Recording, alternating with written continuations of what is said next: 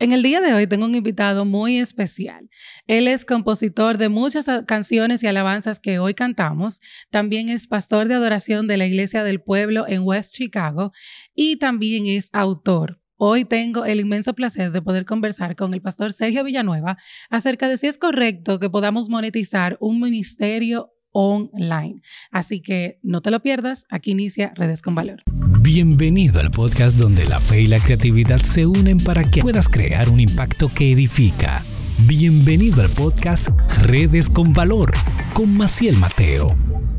Así que, pastor, vamos de una vez porque el tiempo en podcast es cortito. Entonces, la primera pregunta es, el tema de si monetizar o no monetizar un ministerio incluyendo los que cuando no había internet, eso era controversial, o sea, eso era algo que la gente te decía, arrepiéntete.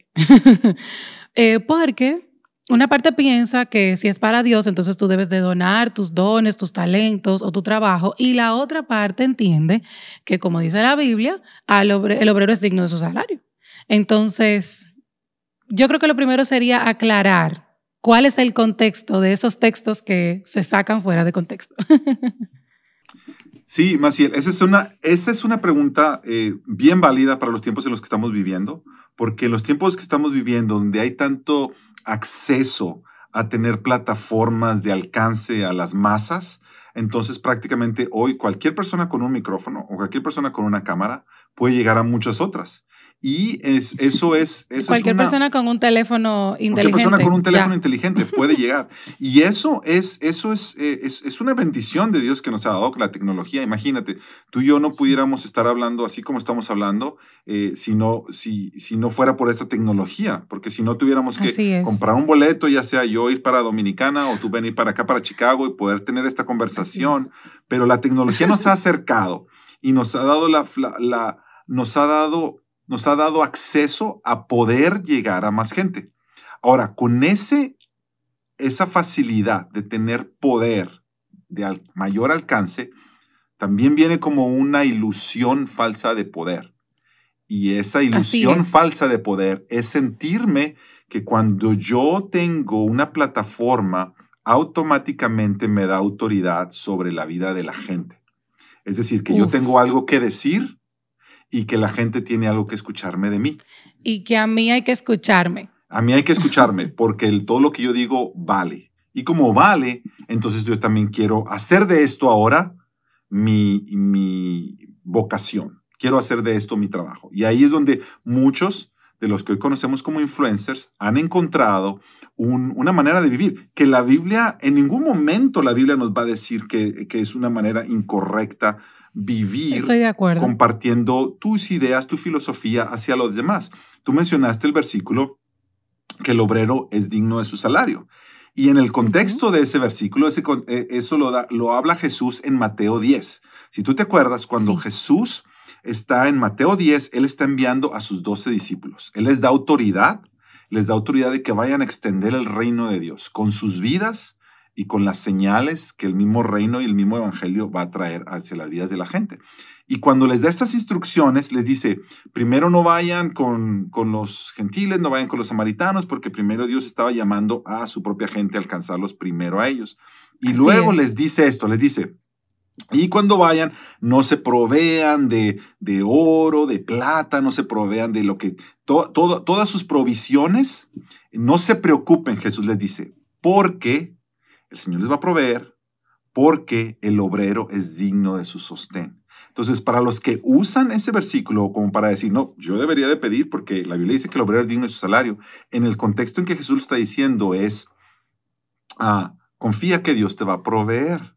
Confía, no busques eh, inmediatamente el, el tomar cosas materiales como la garantía o la, o la seguridad momentánea que te va a dar el hacer esto que tú entiendes Dios te está llamando a hacer. Entonces, algunos que están en contra de que uno de que uno reciba sustento, van a decir amén a ese versículo. Pero ahora por el otro lado, por el otro lado, la Biblia también enseña que, que, no solamente debemos de confiar en Dios para nuestra provisión, la Biblia también enseña, como lo dice Jesús, y como Pablo lo decía, cuando Pablo les decía, uh, cuando escribía en las, en las epístolas, les decía, yo no quiero ser carga para ninguno, entonces yo quiero trabajar, es porque en medio de mi trabajo, yo sé que Dios va a usar mi trabajo para que otros me apoyen y me bendigan. Entonces, yo creo que lo más importante aquí, Maciel, es empezar por definir. ¿Es un trabajo válido? ¿Es una vocación válida tener un, una plataforma en redes como para llamarla ministerio? ¿Es un ministerio? ¿Es un trabajo? ¿Es una vocación? ¿Es entretenimiento Oh, sano? ¿Dónde eso, estamos, es ¿Dónde estamos marcando la línea? Y también sí, sí, que ha pasado muchísimo y creo que es más común de lo que pensamos, que para muchos es simplemente es donde estoy recibiendo la aprobación de la gente que necesito, que es algo muy común y que es muy malo. Entonces, creo que también es bueno dentro de todo esto definir el tema de las intenciones, porque creo que de ahí se desprenden muchísimas cosas desde la intención del corazón del que lo está haciendo. Entonces, me Exacto. gustaría saber entonces, pastor, desde su punto de vista, si alguien tiene una plataforma, no le vamos a poner la palabra ministerio, tiene una plataforma y está eh, predicando, está alcanzando personas, está discipulando entre comillas, porque creo que un discipulado completo no se puede dar de manera eh, online, necesita esta parte humana. Fuimos creados como seres relacionales y eso es una parte vital. Entonces, si alguien tiene esta plataforma y es bíblico, está haciendo un buen trabajo, está alcanzando personas, las está apuntando a la iglesia local, ¿eso es un ministerio online? ¿Cómo usted lo definiría Sí. eso? Sí, si vamos otra vez a lo que hacía Pablo, Pablo, recordemos que Pablo tenía muy claro lo que él hacía. Pablo en- entendía que él iba a los distintos lugares y plantaba iglesias. Y cuando plantaba esas iglesias, la iglesia misma se levantaba y lo apoyaban con ofrendas, lo sabemos porque cuando le escribe a los filipenses, él les da las gracias porque ellos lo- Las lo- lo, sí. los estuvieron sosteniendo en parte de su ministerio. Pero también, como mencionamos hace rato, él trabajaba aparte, si te recuerdas, él hacía tiendas de campaña y las vendía y él se sustentaba. Pero lo que hacía Pablo era, era ministerio puro, es decir, él estaba levantando la iglesia del Señor en distintas comunidades de fe. Donde se hace un poquito medio nebuloso es cuando nosotros queremos llamar a lo que hacemos en las redes ministerio. No estoy diciendo que no, no hay una parte ministerial en lo que se hace, pero desde, desde el entendimiento que la Biblia nos da ministerio, ministerio es dado para que la iglesia del Señor, es decir, la Biblia dice, Efesios 4 y otras porciones de las Escrituras, que Dios les dio dones a la gente de la iglesia. Y dentro de esta, de esta iglesia local, Dios ha le- levantado hombres y mujeres y le ha dado estos dones para que la iglesia sea edificada a través de los distintos dones y diversos dones que Dios les ha dado, dones de administración, dones de misericordia, dones de liderazgo, dones de enseñanza. Y De canto, como es suyo. De, canto, como algunos que en ese, algunos le llamarían más habilidades, pero en fin, todas esas Sí. cosas que Dios les ha dado se dan dentro del contexto de la iglesia. Y entonces, como se dan dentro del contexto de la iglesia, tú sabes que eso es un ministerio, porque tú estás poniendo al- a los pies de la iglesia los dones y capacidades que Dios te ha dado. Ahora, tú lo mencionaste hace rato, cuando son plataformas digitales, se puede ejercer de verdad un ministerio, se puede ejercer de verdad un discipulado desde lejos. Ahora, al- comenzamos este programa dándole gracias por la tecnología. Yo creo que Sí. nosotros como seres humanos tenemos que tener mucho cuidado porque nosotros nos, en- nos encantan los extremos. Nos encantan los extremos. Hay unos que van a decir, hay unos que van a decir, las plataformas digitales no pueden ser ministerio porque hay que hacerlo en la iglesia local. Y hay otros que van a decir, no, tú puedes alcanzar a medio mundo y tú puedes tener iglesias virtuales, aunque nunca se junten. Y vamos a tener los dos, Dos extremos. extremos, To- sí. dos extremos opuestos. Traigamos a Pablo otra vez de ejemplo. Pablo sabe que Dios ha, de- ha llamado a la iglesia para que la iglesia sea la expresión del cuerpo de Cristo aquí en la tierra. y que los creyentes necesitan un cuerpo local donde hay comunión los unos con los otros y están teniendo comunión con Dios como iglesia. Cuando él escribe cartas, fíjate en esto, cuando él escribe cartas, él está usando la tecnología de su tiempo. De su tiempo. Para poder llegar a otros que no estaban con él.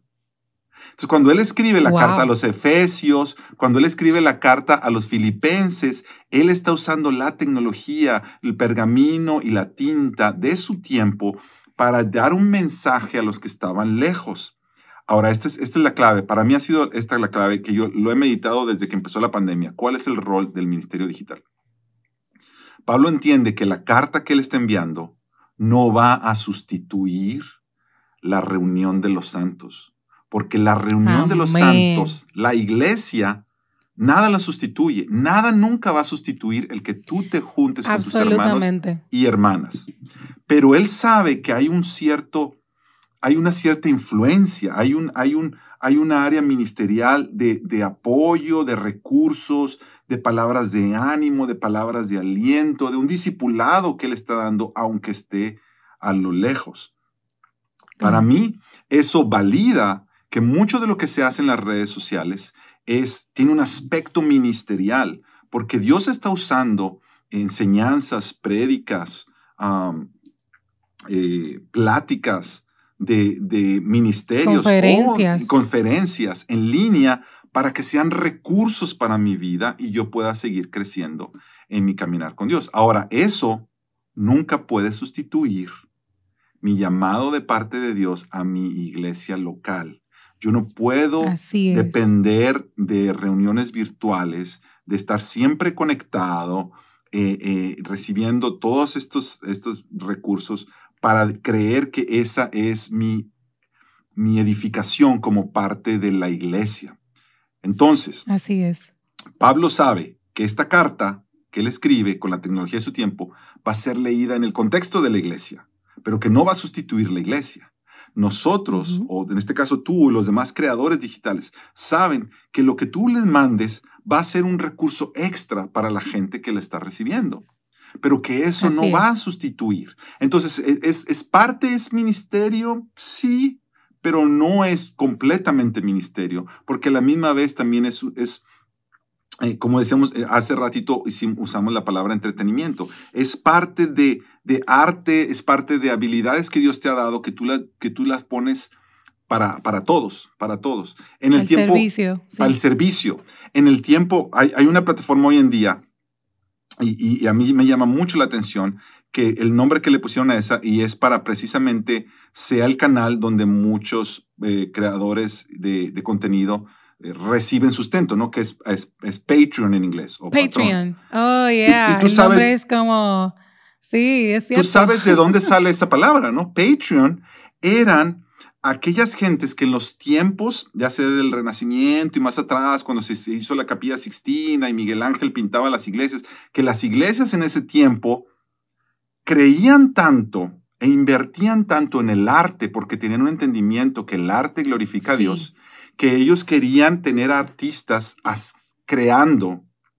Y como ellos querían que tener esos artistas creando, querían que se dedicaran a eso. Y entonces había estos Patreons, estos patronos, que eran los que auspiciaban, para que estos hombres o mujeres hicieran su arte y la iglesia pudiera ser beneficiada. Entonces, de ahí es donde sacan el nombre. Wow.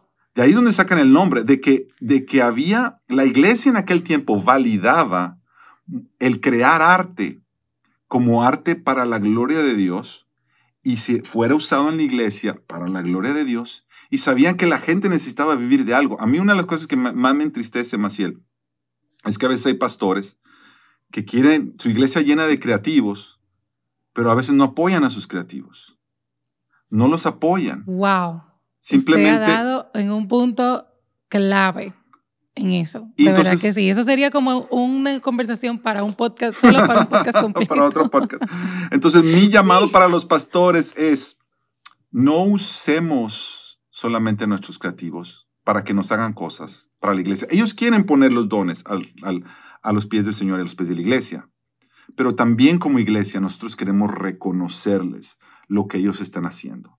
Entonces aquí no es simplemente quién está bien, quién está mal, quién está de un lado, quién está del otro. Es cómo los ministerios, los pastores, los ancianos de la iglesia, los líderes de la iglesia pueden apoyar de alguna manera, no, necesariamente tiene que ser monetariamente, quizá monetariamente. si la iglesia tiene recursos para contratar a más creativos, qué bueno. Pero si no, hay muchas otras maneras de apoyar a los creativos, que simplemente esperando que, que nos den para la iglesia, si nosotros reconocemos. Y del lado de los creativos, también tenemos que ser pacientes, que no solamente el hecho de que yo pueda crear automáticamente me va a redituar yo tengo que encontrar, hay, tú sabes, en el mundo de las artes hay muchos que hacen arte y quizá no tan remunerada como ellos quisieran, pero ellos saben que es una labor de amor, buscan la manera de hacerlo, no se sienten como ah, que se merecen que todo mundo les dé lo que tienen que darle. Entonces, yo creo que tiene que haber un poquito más, somos muy rígidos cuando queremos encontrar nuestras posiciones y, tenemos que, qué es lo que nos enseña la palabra en cuanto a esto y, los principios que vemos en distintas áreas de la palabra. Y eso yo creo que nos puede ir guiando poquito a poquito mejor en, saber dónde vamos wow, a estar. La verdad es que su explicación me ha dejado, como dicen, como que me explotó la cabeza, porque desde, desde la explicación del ministerio de Pablo hasta la, de dónde sale la palabra Patreon, tú dices, wow, esto tiene, o sea, por eso es que es bueno rumiar, buscar, investigar, porque esas cosas comienzan a darle mucho más sentido a lo que está sucediendo. Sin embargo, pastor, hay un fenómeno que se da y es que por lo regular, quienes tienen una plataforma online o una parte ministerial dentro de su plataforma necesitan recursos porque por ejemplo, grabar donde yo estoy grabando cuesta, eh, o comenzar desde donde yo comencé en mi casa con un micrófono, el micrófono costaba, eh, me cuesta, la página web, cuesta el Canva donde uno diseña, o si uno diseña en Illustrator, todo tiene un número, un símbolo de dólar o de peso eh, delante. Entonces, es posible, o sea, es correcto entonces que si tengo esta parte online, que lo estoy haciendo bíblicamente, ¿verdad? Tomando en cuenta todo lo que venimos hablando eh, en los demás episodios con Aisha, con el mismo Josué Barrios, eh, Gabriela de Morales, de cuáles son esas características que debe de tener un verdadero ministerio online si va a funcionar, llevándonos de primera de Pedro, eh, Tito y todo lo demás. Si es así y cumple con esas características y tengo esta plataforma con una parte ministerial, ¿Está correcto que yo abra una cuenta de Patreon y que, y que, o que venda una membresía por, por un grupo de lectura? O sea, ¿está bien eso? ¿Es correcto? Si, tú entiendes, si tú entiendes que esa es tu vocación, no vamos a llamarle ahorita ministerio, porque hay una parte ministerial, pero no puedo decir que todo es mi ministerio. Pero es parte, es parte de mi vocación, es parte de lo que yo entiendo. Yo quiero seguir añadiendo a la creación eh, belleza, yo quiero seguir trayendo a la creación restauración, yo quiero hacer lo que Dios entiendo me ha dado para hacer. Y al hacerlo, yo quiero que otros muchos sean bendecidos, pero como tú dices, necesito comer, necesito vivir de algo. Eh, y, mira, esto, la, este argumento lo tenemos ahorita con las redes, pero antes era con los músicos cristianos. Antes era, si los músicos que hacen, los músicos que van a tocar deben de cobrar o no deben de cobrar. entonces, eh, ahí tú te pones a pensar, bueno, otra vez, ¿es, es, es, es, esta mi vocación o es algo que hago como un hobby? Si hago como un hobby, pues nadie te va a pagar por hacer un hobby. Pero si tú entiendes que le estás llevando a otro nivel de excelencia, ya sea en el ámbito musical, musical o en las redes, de excelencia en el área de las redes, entonces tú entiendes que va a requerir más tiempo, más recursos, y entonces tú lo estás llevando ahora a un nivel vocacional. Yo entiendo que esto es ahora mi trabajo.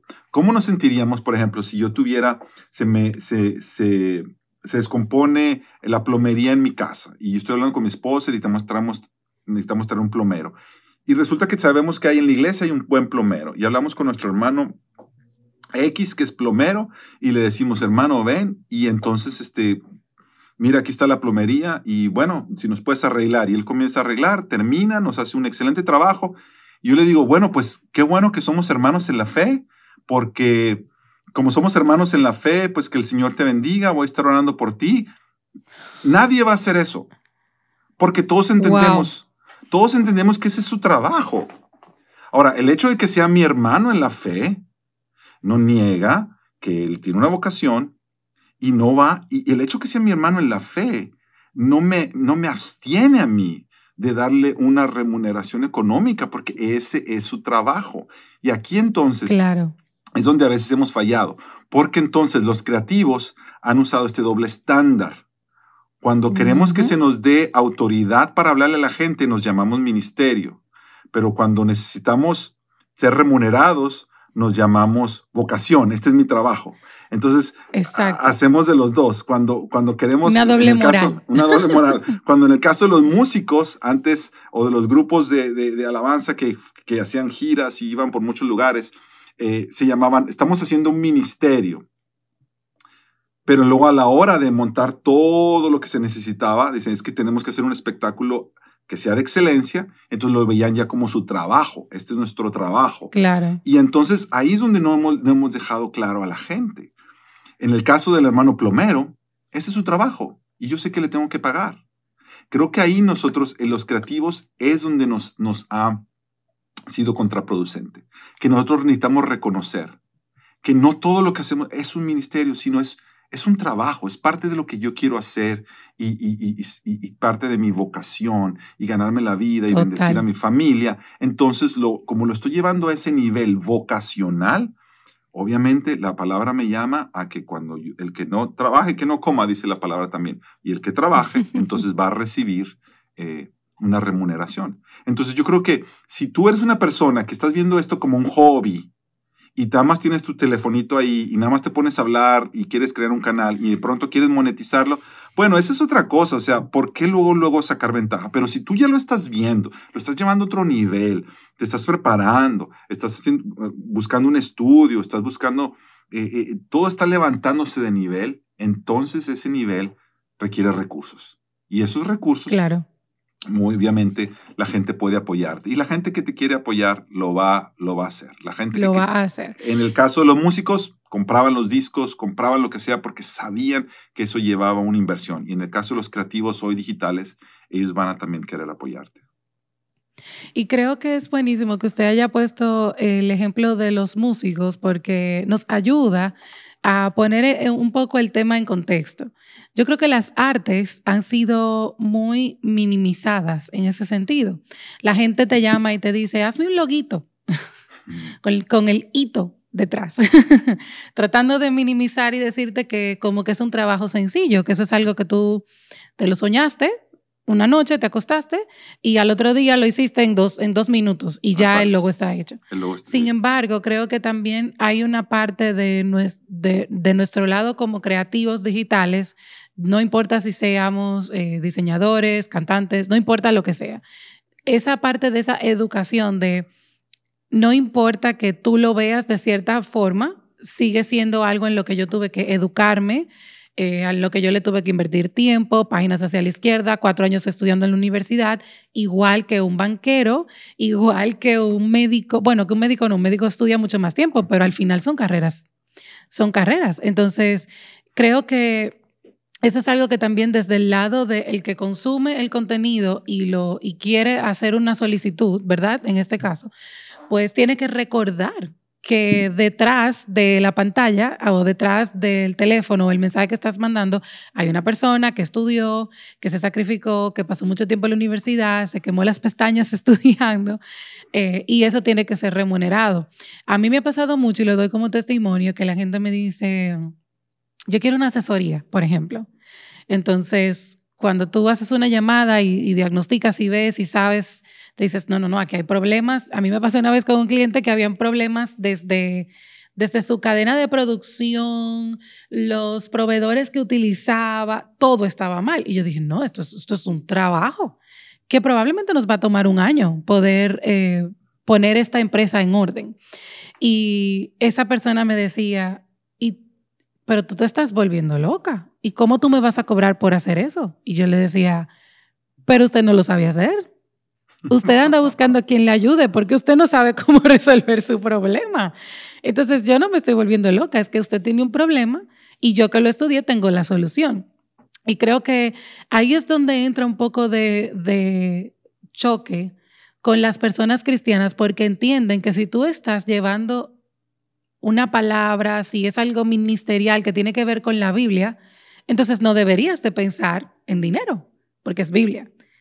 Pero quiero que, que usted nos, o sea, nos dé una pequeña reflexión acerca de cómo es que esto se ve, porque usted mismo es músico. Y aunque la música es eh, alabanza, adoración, y tiene que ver, usted, usted se inspira cuando escribe en la Biblia y todo, al final es un producto que uno lo escucha por el celular o compra un CD que tiene una inversión. Entonces, sea cual sea el tipo de ministerio o ministerio en el, caso de los cantantes cuando ya tienen una banda, un ministerio, o la parte ministerial que pueda tener un, ministerio, una plataforma digital, ¿cómo logramos que la gente termine de entender que de todos modos hay esfuerzos eh, y que sí, es válido, como bien dice la palabra, el, el obrero es digno de su salario? Sí, yo creo que, Maciel, también mucho de, nuestro problema en la iglesia es que en la iglesia hemos visto las artes ah, en los últimos años mm, de una manera muy utilitaria. O sea, no, no reconocemos las artes como artes, como un don de Dios para expresar belleza y que el mundo siga siendo bello porque la mayor belleza viene de Dios y de su gloria y de su nombre y de quien Él es. Entonces, cuando nosotros hacemos arte, nosotros estamos expresando belleza que emana de Dios y verdad que emana de Dios, sea lo que sea el arte que estamos practicando. en el afán de que la iglesia dé a conocer este mensaje, a veces hemos reducido el arte y lo hemos hecho ah, no solamente en serie, pero lo hemos, ah, lo hemos, lo hemos vuelto propaganda. Hemos vuelto propaganda. Y entonces al volverlo propaganda, al, volverlo bien utilitario, de que esto no es tanto eh, es como el, ejemplo que mencionaste, el loguito, hazme este loguito porque tengo que hacer algo en la iglesia. Ya desde ahí, desde la manera en que lo describe, desde la manera en que la gente lo está, no le está dando apreciación a que esta es esta obra. Mira, simplemente vayámonos al tabernáculo, cómo, cómo llevaba tanto detalle, cómo había tanta perfección artística diseñada por Dios. Dios les dio a Moisés y a Besaleel y a Eliab, que iban a ser los artistas que iban a, poner todo esto junto, todos los planos se los dio Dios, o sea, salió de la mente de Dios que llevara todas estas eh, hojitas y florecitas y de oro y de madera y los colores, todo salió de la mente de Dios y, y no era simplemente el mueblecito, el tabernaculito como el loguito, el arte mismo el loguito. reflejaba la gloria de Dios. Entonces yo creo que nosotros en la iglesia, desde que empezamos a desvalorizar, desvalorizar el arte y simplemente lo usamos como, escríbete una canción para que la gente venga o escribe, haz un logo para que, eh, eh, como simplemente de forma utilitaria, que me sirva, sin, sin que el arte mismo eh, refleje, exprese la belleza y la verdad de Dios. Desde ahí ya, ya, no estamos, ya no estamos honrando a Dios, ya no estamos honrando a Dios. Entonces, si empezamos por ahí y el arte no lo estamos apreciando, no vamos a apreciar a los que están creando arte. Y vamos a decirle que todo lo que tienes que hacer de arte, me lo tienes que dar gratis, porque en realidad no, no, no, es, no, no cuesta mucho. Pero Besaleel y Oiliab primero que nada, Moisés los presenta, eh, Moisés los presenta delante de la congregación y dice, estos son los creativos con los que Dios ha puesto para que nosotros levantemos el tabernáculo. Y luego le dice a la gente, traigan ahora ustedes lo que tienen y la gente hace una cooperación para que se haga esta obra de arte que vino del corazón de Dios y para que en esa obra de arte, en el tabernáculo, se, se manifestara la gloria de Dios hacia, hacia el pueblo y hacia las naciones. Y entonces ahí vemos que los líderes espirituales, Moisés le está dando lugar una vez más a los creativos. Moisés está invitando al pueblo, hace un llamado y los invita a que participen trayendo de lo de ellos para donar y apoyar en esta obra que estamos haciendo. Yo no estoy diciendo con esto que un pastor debe de poner al creativo al frente y decir, vamos a recoger una ofrenda para ellos. Subirlo no estoy diciendo eso, subirlo al púlpito. Pero lo que sí estoy diciendo es que debe haber un reconocimiento de que estos hombres y mujeres que han sido dotados por Dios con, capacidades artísticas tienen un lugar en la iglesia dado por Dios y la iglesia también tiene un lugar para apoyarles y participar todos juntos. Así es. Y en lugar de simplemente criticar y decir, como tú estás haciendo ministerio, no lo hagas, no cobres, no, no requieras, no pidas recursos, porque esto tiene que ser solo para Dios. El principio, otra vez regresando a Mateo, donde empezamos, cuando Jesús le dice en Mateo 10, no se busquen esto, no, el principio no es, ah, no van a vivir de algo, el principio es confíen en Dios, confíen, en, Dios, pero ustedes tienen que hacer lo que ustedes tienen que hacer. Y más adelante los, los vemos, gente los invitaba a Jesús y a los discípulos, les, los sostenía, había gente que sostenía el ministerio de ellos. Jesús nunca estuvo peleado con eso y nadie en la Biblia está peleado con eso. Lo que sí hay que ponerlo en el lugar que merece. Como decíamos hace rato, si tú estás entrando a este mundo de servir a los demás a través de las plataformas sociales para hacerte rico, porque en este, en este ámbito hay mucho dinero ahora. Bueno, ahí como tú lo mencionaste hace rato, Maciel, la motivación ya es otra y eso ya es otra cosa. Pero que el, el, acto en sí de que los creativos sean apoyados y sostenidos, eh, no vamos a encontrar ningún lugar en la Biblia donde, donde diga que no lo hagamos. Así es, así es. Y algo que pasa mucho en nuestra comunidad es que dicen, no, pero es que si tú tienes un empleo, señores, se han visto cosas. Si tú tienes un empleo, entonces esto tú lo puedes donar porque tú tienes un empleo. Pero ¿qué pasa entonces con aquellos eh, que componen canciones o, diseñan o cualquier otro tipo de arte o están aquí en las plataformas digitales como su medio de subsistir porque no han encontrado empleo porque están difíciles o porque no lograron tal vez ciertos grados de universidad para conseguir los empleos que necesitan para sustentar los gastos que tienen. Entonces, ¿qué van a hacer? Morirse de hambre. Entonces, creo que tal vez, me encanta que usted lo haya llamado la atención porque lo que necesitamos es cambiar la manera en cómo estamos pensando acerca de las artes y tenemos que dejar de minimizarlas y poder entender que es para, la, para muchos, para todos los que crean arte o para, para la mayoría, es una profesión, es a lo que se dedican. Entonces, por ende, también necesitan esa remuneración para poder vivir de este lado del sol. Sí, yo me acuerdo una vez un pastor, ah, dime, quiero darte esta, nada más esta historia una vez. Un pastor me dijo esto: cuando encuentres algo que tú eres bueno para hacer, hablando de las artes, por ejemplo, aprende todo lo que puedas, invierte todo lo que puedas para crecer y ser el mejor. Y después me dijo, y después sé tan bueno, tan bueno, tan bueno, que la gente te pague por hacerlo.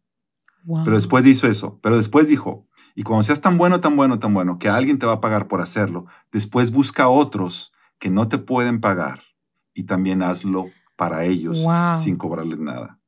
Y yo creo que esa es una buena regla de saber que si yo voy a crecer en esto, yo quiero ser el mejor en mi área, de tal manera que, la gente va a reconocer el valor de lo que estamos haciendo y va a entender que hay una remuneración, pero que nunca nos sentamos como que, esto es lo que merecemos y nadie nos mueve de aquí, sino que en los momentos donde la, mejor la gente ni siquiera tiene que saber, pero nosotros estamos guardando nuestro corazón al saber que esto no nos va a dominar y estamos buscando a otros y cuando Dios nos ponga en nuestro corazón, sabemos que va a haber gente a la cual se lo vamos a hacer sin esperar nada a cambio.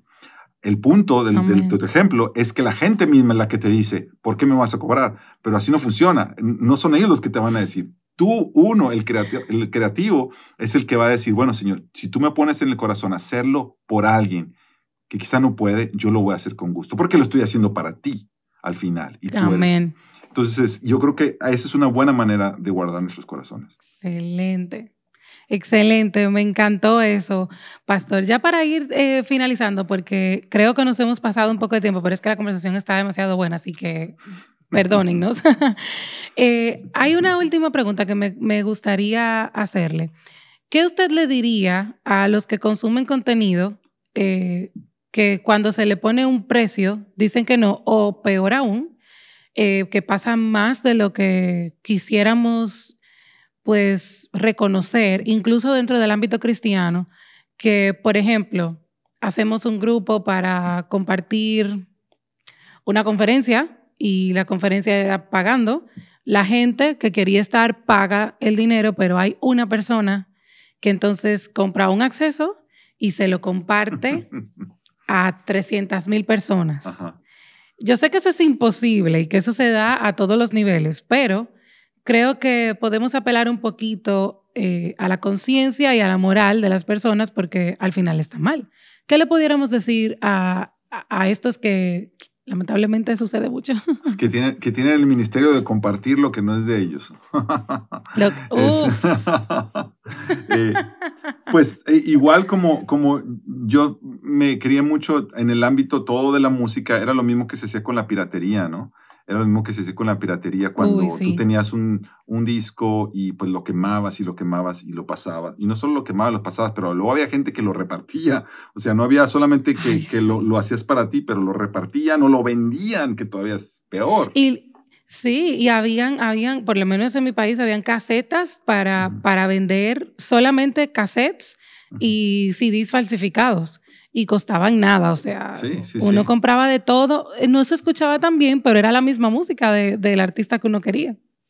Sí, y yo creo que es, desde ahí, todo tiene que ver con las motivaciones. Jesús decía eh, cuando les hablaba en el Sermón del Monte que es del, del corazón del hombre que sale todo lo malo, ¿no? Lo malo no es necesariamente lo que está fuera de nosotros, eh, lo malo no es necesariamente si, oh, es que esto cuesta tanto, cuesta tanto y no tenemos dinero para esto, ¿por qué están vendiendo estas cosas si son ministerio o lo que sea? Eh, más bien es mi corazón, ¿por qué yo estoy haciendo lo que estoy haciendo y para qué lo estoy haciendo? Y si, y si quizá yo no lo puede, alguien lo agarró y no lo pagó y, y se encontró una copia y la está leyendo, ok, pero luego, con, y luego empiezas a darlo a otros y entonces te vuelves como el Robin Hood de los cristianos, supuestamente, que le quitas a unos para oh. dárselo a los otros. O sea, eso no, no, no, no está honrando a Dios porque nos está, nos está poniendo los unos contra los otros.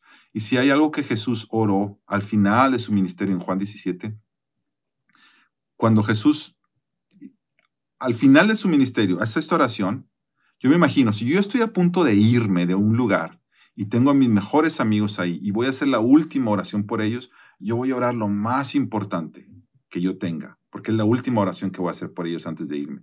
Y Jesús en Juan 17, si hay una cosa que Él ora, aparte de que el Señor nos santifique en su verdad, que andemos en su verdad y que caminemos en esta integridad, Él ora que seamos uno. Él ora que seamos uno.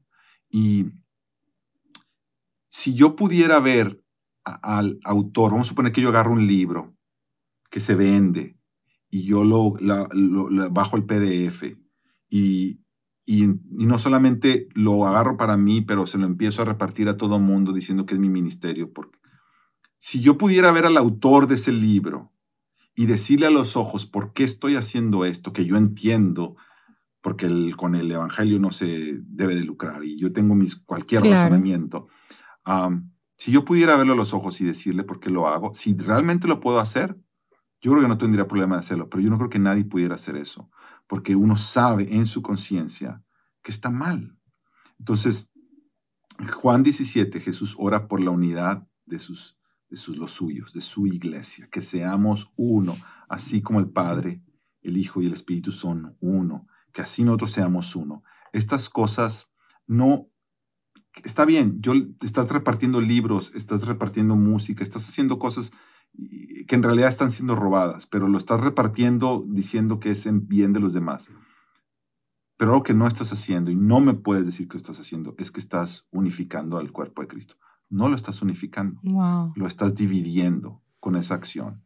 Aunque tú creas que estás haciendo mucho bien, bien, lo estás dividiendo. Y eso no es lo que Jesús oró. Jesús oró porque fuéramos uno. Y que aunque a lo mejor si tú hablas con el autor, a lo mejor el autor te lo regala, y eso es lo que yo hacía cuando tenía ah, algunos conciertos o tenía discos y había gente que no podía comprarte el disco. Y uno termina regalándoselo a la gente. Eso no es problema. Claro. Pero, pero no, pero simplemente tomarlos por atrás sin que la persona se dé cuenta, eso no es honesto. Y está desuniendo el cuerpo de Cristo. Entonces, por sobre todas las cosas, en medio de todas las miles de cosas que discutimos en línea y en Internet y en los medios sociales, si hay una, si hay una rejita donde el enemigo se está metiendo, es traer división en la oh. iglesia. Y eso yo sé que sería un tema para el otro podcast.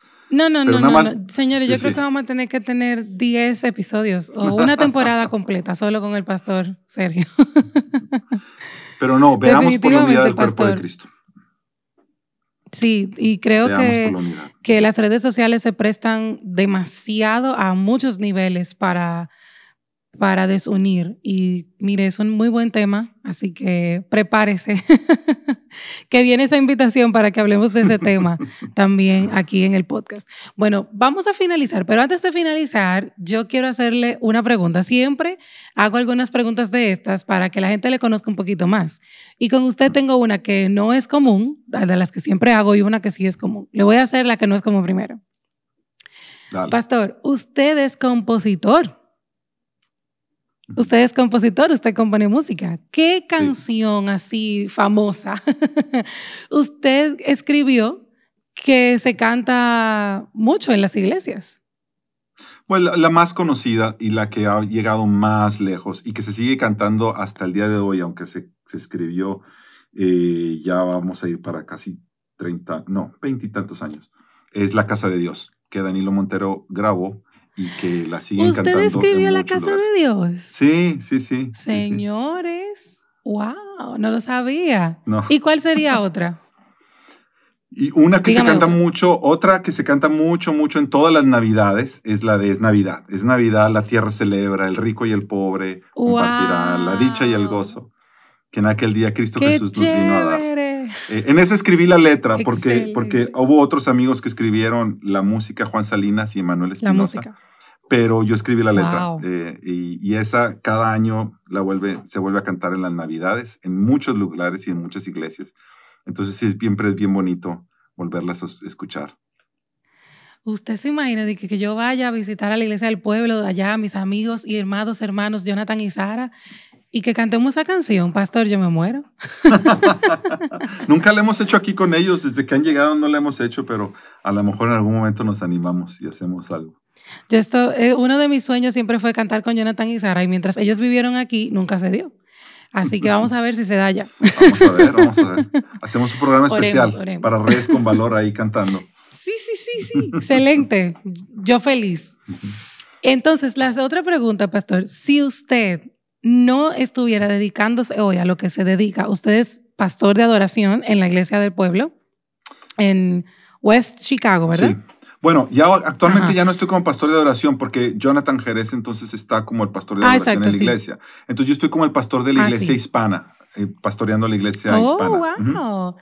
Excelente, pastor de la iglesia hispana. Entonces, si usted no se estuviera dedicando a esto o, al- o a la música en, en algún momento que lo ha hecho, ¿a qué usted se dedicaría, pastor? ¿Qué usted hubiese estudiado? Yo, yo estudié, no terminé la carrera, pero estudié diseño gráfico. Empecé estudiando diseño Vaya. gráfico y me gusta mucho el diseño gráfico. Me- pues siempre me ha gustado las artes. Creo que, creo que todos eh, en el ministerio todos estamos llamados a ser diseñadores. La cosa es que diseñamos. Podemos, no es eh, eh, todo, todo. Wow. O sea, la, la- la creación está hecha eso. para que nosotros hagamos diseño en todo. Desde nuestra familia, la manera que tú crías a tus hijos, desde la manera en que tú eh, enseñas a otros o lideras a otros. Todo tiene, todo tiene que ver con el diseño y cómo nosotros eh, ponemos junto lo que Dios nos ha dado, los recursos que nos ha dado. Entonces, si yo no fuera diseñador gráfico, eh, lo que pasa es que a mí me gusta mucho estar con gente. Entonces, como que yo decía, de ser diseñador gráfico no quiero nada más estar detrás de un escritorio todo el día. Ah, y por eso entonces me salgo de la escuela de diseño gráfico y me meto a la escuela bíblica, eh, porque entendía también que quería servir a Dios. En el pastorado, porque puede servir a Dios siendo diseñador gráfico, claro. que sí. Sí. Pero yo creo que sería un maestro quizá. Me gusta dar clases, me gusta, me gusta Wow. enseñar y me gusta, me gusta compartir, me gusta ver a los alumnos escuchar algo y, y entonces saber que, que eso puede, porque Dios usó muchos maestros en mi vida para, para bendecir mi vida y, y- y yo creo que si no estuviera haciendo esto, o estaría diseñando o estaría enseñando.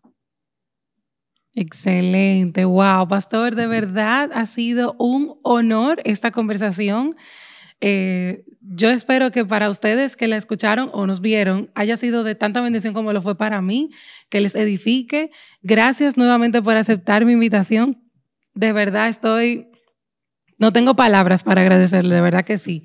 Eh, gloria al Señor por la obra que ha hecho en su vida y que, que es la que nos permite poder tener estas conversaciones. Sí, gracias, Maciel. Gracias por la invitación, de verdad, que aprecio mucho lo que haces. aprecio mucho todo el área ministerial de lo que tú haces vocacionalmente, pero también aprecio mucho la influencia que Dios te ha dado para llegar a muchos otros y inspirarles a otros con, con, con, esto, que es al final todo se trata de que, de que sigamos embelleciendo y restaurando la creación, porque para eso vino Jesús, a restaurar uh, todo lo que se había roto y nosotros somos parte de esta restauración, de que toda la, toda la creación vuelva a brillar para la gloria de Dios, en todas las áreas donde Dios nos tenga trabajando, las artes, la academia, la enseñanza, el ministerio, el hogar, todo, todo. La salud, los abogados, la salud, las leyes, los financieros. Todo, todo, todo. Todos. Me encanta. Gracias a ustedes también por escucharnos y vernos hasta aquí. Recuerden que estamos ya aquí en YouTube y también nos pueden escuchar, como siempre, en todas las plataformas digitales de podcast, como Apple Podcast, um, Spotify. Google Podcast o cualquiera que sea tu plataforma favorita. La próxima semana, hoy vamos a grabar otro episodio. Es un poco más cortito, tiene menos preguntas, pero es súper poderoso. Así que ya ustedes saben, nos vemos y nos escuchamos el próximo miércoles en otro episodio de Redes con Valor. Bye bye.